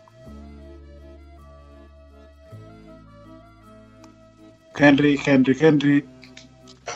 Prende Estoy buscando, estoy buscando, estaba buscando. Es que, es que Facebook se vuelve loco a veces y te deja ver unas cosas y otras veces no. Entonces, Bueno, internet. ahorita que lo chequemos, pero pues bueno, un saludo a la gente que nos está comentando y a la gente que está ahí viéndolo. Ahí también andaba, andaba ahí eh, mi madre, entonces le mando un saludo y hoy en su día. Y algo que te quería comentar que ya es muy personal y me voy a dar la licencia, creo que después de un año de estar aquí en la terapia de los lunes, Juan Ortega siempre se conecta, es amigo de muchos, Germán lo conoce, es un promotor de eventos aquí en Toluca y tengo esta playera gracias a que ayer este equipo le ganó al equipo de él y lo sacamos del torneo. Entonces, es una banali- banalidad, pero esa es la razón por la que Juan Ortega hoy no se conecta a este programa. ¿no? Saludos. Está ardido, Juan, está la- resentido, está. Pero explícanos, ¿qué equipo sacó? ¿Cuál es esa, esa camiseta? ¿Qué equipo es? ¿Ese es de las chivas? No, No, ¿qué pasó? Pues, Hombre. Más, güey. Me boté, me boté como una. Me Pero, boté sin paracaídas, eh, o sí. Es como escuchar a Legend y decir que era Darío Gómez, güey, Es, algo así. esa camiseta es del América, ¿sí o qué? No, No, hermano. pasa, Eso es, eso realmente es- puede ser una, una ofensa para mí, pero lo vas a pasar por, por tu Esa es la desconocimiento. camiseta del Santa Era la idea, era la idea. Yo no, yo no entiendo por qué el mira, América, esta- el América de México tiene más hinchas que cualquier equipo, pero todo el mundo lo odia. Porque es de Televisa. Ah, es, es- es que El es como, de las estrellas. la derecha. Claro. Así pasa. Pues entonces, Pero- muestra- ¿de qué, de- tienes la camiseta del Santa Fe mexicano? Cuéntanos, ¿cuál es? Este es el, este es el Toluca, justo donde vive Juan y donde hace conciertos Juan. Y casualmente el güey siendo de Toluca, no le va al Toluca, yo sí. Él le va a un equipo que se llama León, que era campeón y que dejó de serlo ayer en la noche, gracias. Eso es todo. y, y ya, Pero, bueno, ¿cómo podemos seguir hablando de música, pero... Pero no, no, pero espera, espera. ¿En qué momento está el Toluca en el torneo? O sea, ¿salió, salió campeón? No, no, no, está, Ah. lo eliminamos ayer en, eh, como en, en la liguilla, que es como las finales. Sí, Octavos de final, los, de- los dejaron atrás. ya. Bueno, Sí, y, y- y ahí vamos. Pero lo importante es justamente mi relación en el fútbol con Juan. Eso es. Y la razón por la que hoy no nos acompaña seguramente es esa. Pero bueno, y lo digo un poco porque Iggy, Iggy Clandestinos, que sí sabe reconocer camisetas buenas, hizo un comentario en, en, en este programa diciendo sobre el Toluca, ¿no? Pero bueno, es algo que creo que solo fue relevante para mí. Muchas gracias. Hoy, hoy fue el día que me di varias licencias. Así son los, así son los hinchas del fútbol eh, por lo general. Pero bueno, eh, eh, siguiendo eh, con el tema, nos recuerdan a, a los mexicanos y a la gente que nos escucha en otros lados a qué hora, cuándo y por dónde nos conectamos para el Día del Planeta, porque hemos hablado mucho de él, pero hay que reiterar y en dónde podemos Germán. ver toda la información. Cuéntanos, Germán. Bueno, estaremos el jueves 13 de abril transmitiendo en vivo. De mayo, de mayo, el Día de la Virgen. Este abril o me abril ya pasó. El 13 de mayo. mayo es el Día de la Virgen, que nos acompañe ese día, el Día de la. Virgencita. El 13 de mayo, desde el Teatro Metropolitano, en vivo, transmitiendo por todas las redes del festival, de Fundación EPM, eh, de Área Metropolitana, Viva el Planeta, Doctor Crápula y las eh, redes de los artistas estaremos transmitiendo el festival para que se conecten, conozcan eh, todas las bandas que se van a presentar, conozcan qué es lo que está pasando en Medellín, cómo está la movida. No se lo pueden perder porque está brutal. Y tienen que pillarse a lo bien a estos parceros con los que estamos hoy, a, a Santi Club y a Lemoa, que son tremendas, eh, tremendas propuestas. Y bueno, también todas las demás bandas que nos van a acompañar. Eh, está muy chévere. El festival siempre es algo que, que le deja a la gente eh, muchas cosas en la cabeza, muchas ideas, muchas bandas nuevas, muchos proyectos que no conocían y que son de una calidad impresionante. Entonces la invitación está abierta a toda la gente del mundo, eh, que nuestra, nuestra, nueva, nuestra nueva normalidad nos eh, abrió las puertas al mundo, así que estaremos presentando el Festival Viva el Planeta Medellín este 13 de mayo. No se lo pueden perder. Oye, Germán, eh, aprovechando lo que dices, ya pensando pues mucho como en, el tema del origen del festival, del tema de pues lo que todos conocemos y que tiene que ver con el medio ambiente, para toda la gente que se conecte y que adquiera como esta conciencia, ¿qué tips les darías un poco para adentrarse más en el tema e informarse más? Eh, no sé, mucho un joven mexicano que se conecte y diga cómo colaboro con el tema.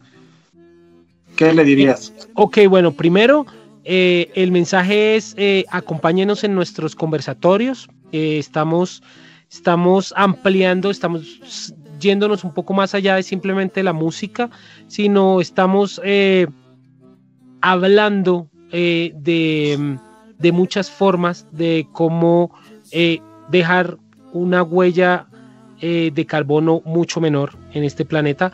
Hoy justo estuvimos con Andrés eh, en, un, en, un, en una charla muy bonita sobre, sobre, sobre cultivos en la casa, sobre cómo tener una huerta, de cómo, cómo, de cómo eh, sembrar alimentos que te puedan salvar la vida en un futuro, que puedas eh, eh, sobrevivir y vivir de, de tu propia comida en tu propia casa. Eh, fue como un taller súper bonito de todo lo que están haciendo eh, en el Parque de los Deseos, en, en donde más Andrés, Eh, En la, en, no, en la Casa de la Música. en la, casa de la. Gracias, gracias, gracias. En la, directamente desde la Casa de la Música vimos unas recetas con, con alimentos eh, hechos en sus propias huertas, eh, cultivados en sus propias huertas. Eh, acompañándonos en este tipo de eventos, ahí nos pueden ayudar.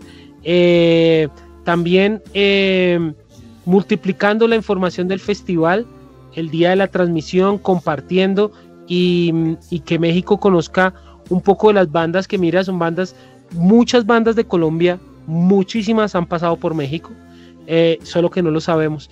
Entonces, tratar de, de volver a esa recordación de la gente que los vio en algún momento, pueda volverlos a ver y ver cómo están ahorita, también estaría muy chévere. Eh, y que nos acompañen y nos comenten el festival, ahí vamos a estar. Ok, eh, bueno, pues ahí está ya la invitación, ahí está incluso, y que la gente se conecte no solo al, al festival, sino que se conecte con todo lo que está alrededor, ¿no? Exactamente. Eso, que se conecten con todo y que no quede como, como una experiencia de un día, sino que se vuelva cotidiano. Así. Y, y quiero, y quiero aquí, ya que vamos viendo el final del, del programa, eh, creo, ¿no? Eh, Gracias. eh, o yo simplemente me voy a tener que ir a dormir. es el productor, güey. No se le puede quitar eso. Oye, pero, pero, pero tienes, tienes flow para hacer, para hacer esto, güey. Cuando quieras Sí. venir, No, pues lo que pasa es que yo hice mi carrera, está fundamentada en, en podcast. Yo hacía podcast eh, cuando no eran tan famosos los podcasts. Eh, Sí. Pero no, mi compañero me, me desertó y me abandonó. Un saludo para él. Aquí te rescatamos, aquí te podemos, puedes asociarte. Eh, Ah. Bueno, está bien. 33, Eh, no quiero 33, recordarles a 33. todos eh, el cartel del festival para invitarlos, por favor. Entonces, ya saben, Festival Viva el Planeta, 13 de mayo, desde el Teatro Metropolitano de Medellín. Estamos. Eh, Doctor Crápula, César López de Bogotá, Santi Club, Lemoa, 19 historias, Bucuben B, eh, la banda sinfónica juvenil Ah, de la red de escuelas de música. Oye, ven, y no me va falta Guacarí, 19 no va Guacarí, Señor. no va yo sé, Guacarí. pero me lo salté por eso. Se tiró todo, mano. Se tiró todo, ¿no vio que no lo dije? Ah, pero pues que Andrés me escribió eso, huevón. Andrés ¿Sí me escribe ahí, no va Guacarí, yo pues. No me Bueno, creyó, podemos- no creyó en mí y en, en que Me yo manejara información. sí, realmente No, desconfié, la, pero la cagué. Chaola, oiga. Pero bueno, 10 no se lo pueden perder. Lemoa, Santi Club, Doctor Crápula. Toquen bien porque Sal los va a ver y él los lleva a México a comer taquitos. No, es lo, es lo de menos. Vamos a invitar amigos para que los vean desde sus casas. Entonces, Eso, sí, sí, sí, sí, eh, sí. Para Eso que es- sientan eso la es- presión. Exacto. Y más allá de eso, chévere, no sé, de estas, de, de los festivales siempre salen cosas súper bonitas. eh, y, gente, que ha que ha trascendido el festival. Siempre, siempre hay artistas que trascienden el festival. Las historias, digamos, en Bogotá, por lo menos, em, muchas de las bandas que tocaron en el festival internacionales en ese momento saltaron al festival Rock al Parque. Eh, eh, cuando hicimos nuestro primer festival, invitamos a un querido amigo que se llama Andrés Sánchez, para él un abrazo gigante, eh, eh, programador del Vive Latino, puedo decirlo, ¿cierto? en, ese, en- en ese momento sí. Programador del Vive Lat- del festival más grande de México. Durante muchos años y, y ahora también promotor muy importante de muchos eventos. Exacto. de- Él de estuvo, él estuvo en ese, en ese fe- primer festival y vio una banda que para mí es de las cosas más brutales de Medellín, que es Puerto Candelaria. Allá, por allá en el 2012. Y ahí empezaron una relación que los llevó a ellos a México a hacer un montón de fechas. Y eso se lo pueden preguntar a ellos. Entonces, ese tipo de cosas eh, pasan en los festivales, así que Pues la toma, lo decíamos, ¿no? la toma es un gran ejemplo también. La toma. También Eh, eh, con Andrés Sánchez se volvieron súper amigos, hicieron un montón de shows. Entonces hay que volver a invitar a Andrés Sánchez, ¿no? En la próxima Claro, Uy, el, primer año que sea presencial otra vez, vamos a invitar a medio mundo, o sea, vamos a botar la casa por la ventana. Invita a bueno, Caracol. ahí está, ahí está mucha información. La verdad, este, pues. Música, no habíamos- la ¿Cómo? última, de- la última canción de- antes de irnos, Sí, para claro. empezar al bloque final. Sí, es que ya ¿Quién son nos las la- 10 y quién nos la recomendó? Pues hermano, el maestro de Medellín, el dueño de la casa de la, perdón, el promotor de la casa de la música del Parque Los Deseos, ¿qué nos trae esta noche? eh, les traigo la recomendación es Somos Violentos de Nepentes. No, no trae a No, no, casi no. nadie. violentos, que Vamos. Muy, muy, muy fan de Nepentes. Es una, eso, eso te quiero contar, Andrés, que es. No sé si allá entienden como cuando tienes una espina ahí clavada. Nosotros decimos, eh, para mí, Nepentes es, es una deuda pendiente que tengo de en algún momento poder hacer algo con ellos, trabajar con ellos, porque es de mis bandas favoritas de Medellín. Entonces, pues, Ellos tienen su historia, su historia rock and rollera en México. También. Entonces yo creo que ellos deben volver a México a rehacer su historia. Sí. sí, yo quisiera en algún momento poder ser parte de eso. Vamos. El, el jueves le decimos a Nano en el teatro que él va a Ah, estar sí, allá. porque Nano está. Saludos al maestro Luis Álvarez. Nepente, somos violentos, My, intolerancia. my lord. My lord.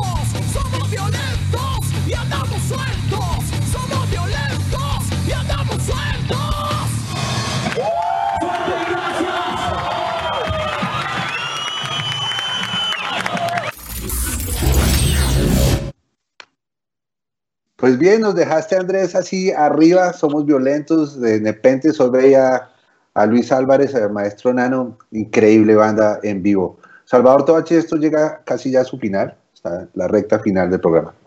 Y eso veo y se pasó pues muy rápido y estas terapias funcionan. La verdad es que yo, yo les, les agradezco que nos acompañaran. Desde México les digo, para mí también fue muy importante por todo lo que a la distancia vemos que nos preocupa claramente y que pasáramos charlando de diferentes cosas.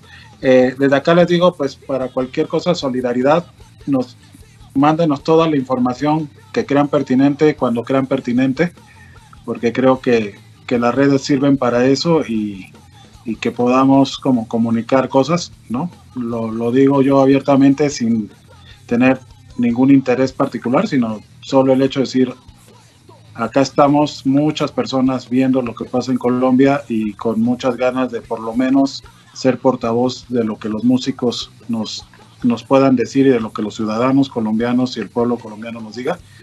Y pues muchas gracias por compartir esto y estamos a la orden para la música, para difundir, para compartir, para lo que ustedes nos vayan diciendo.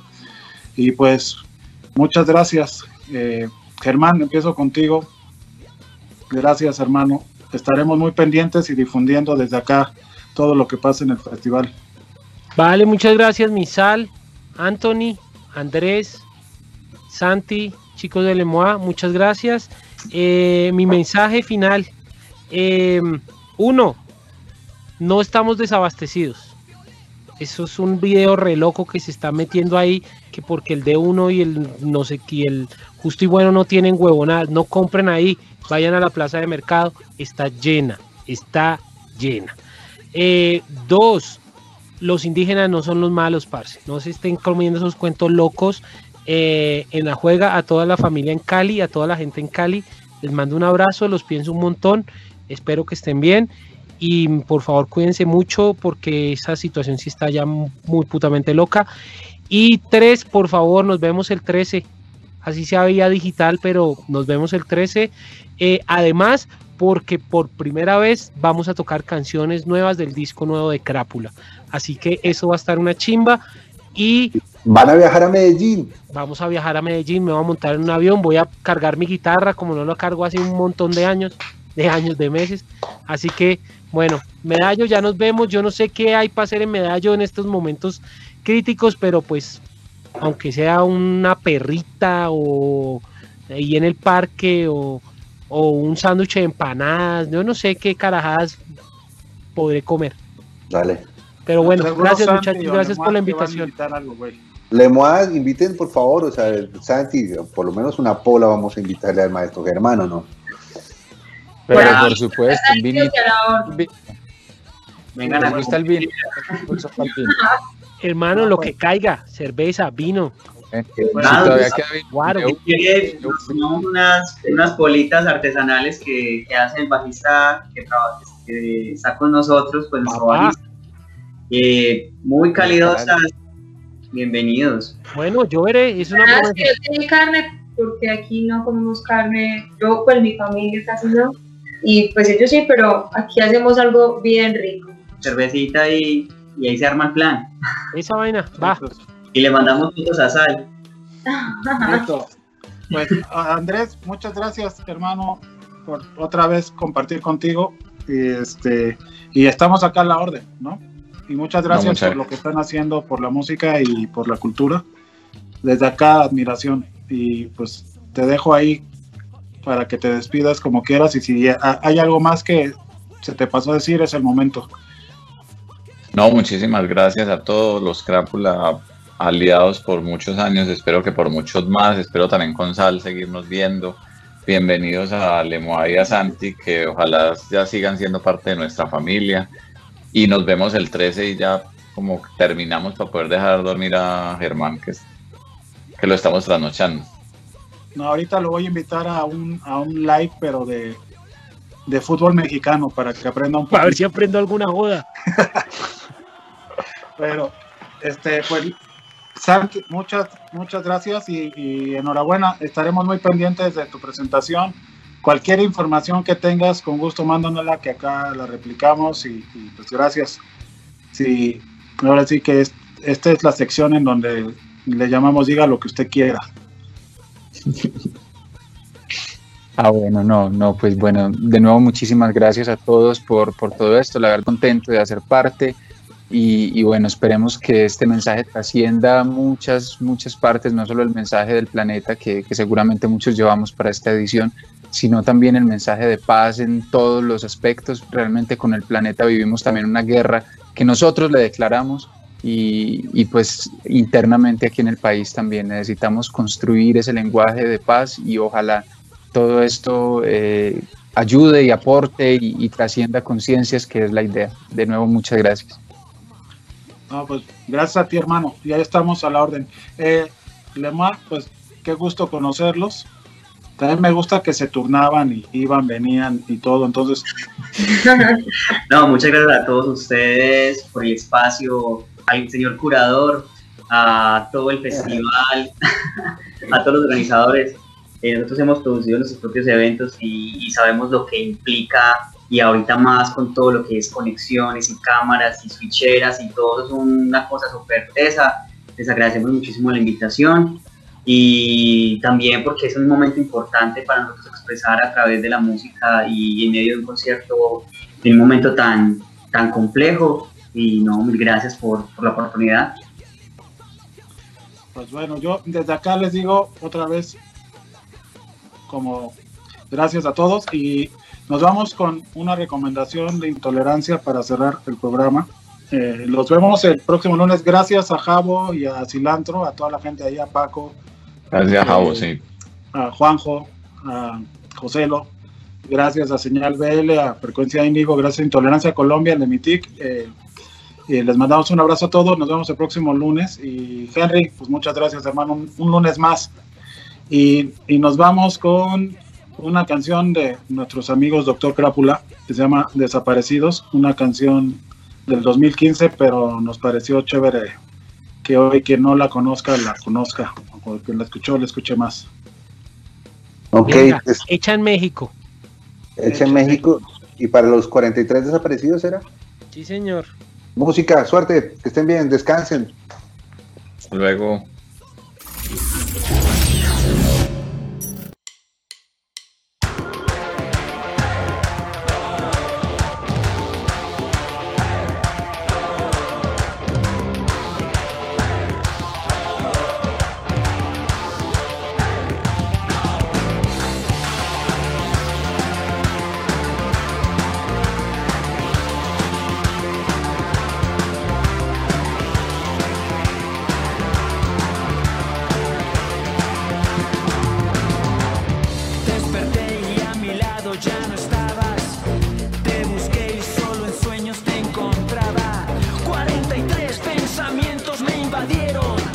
Nuestras sonrisas desaparecieron.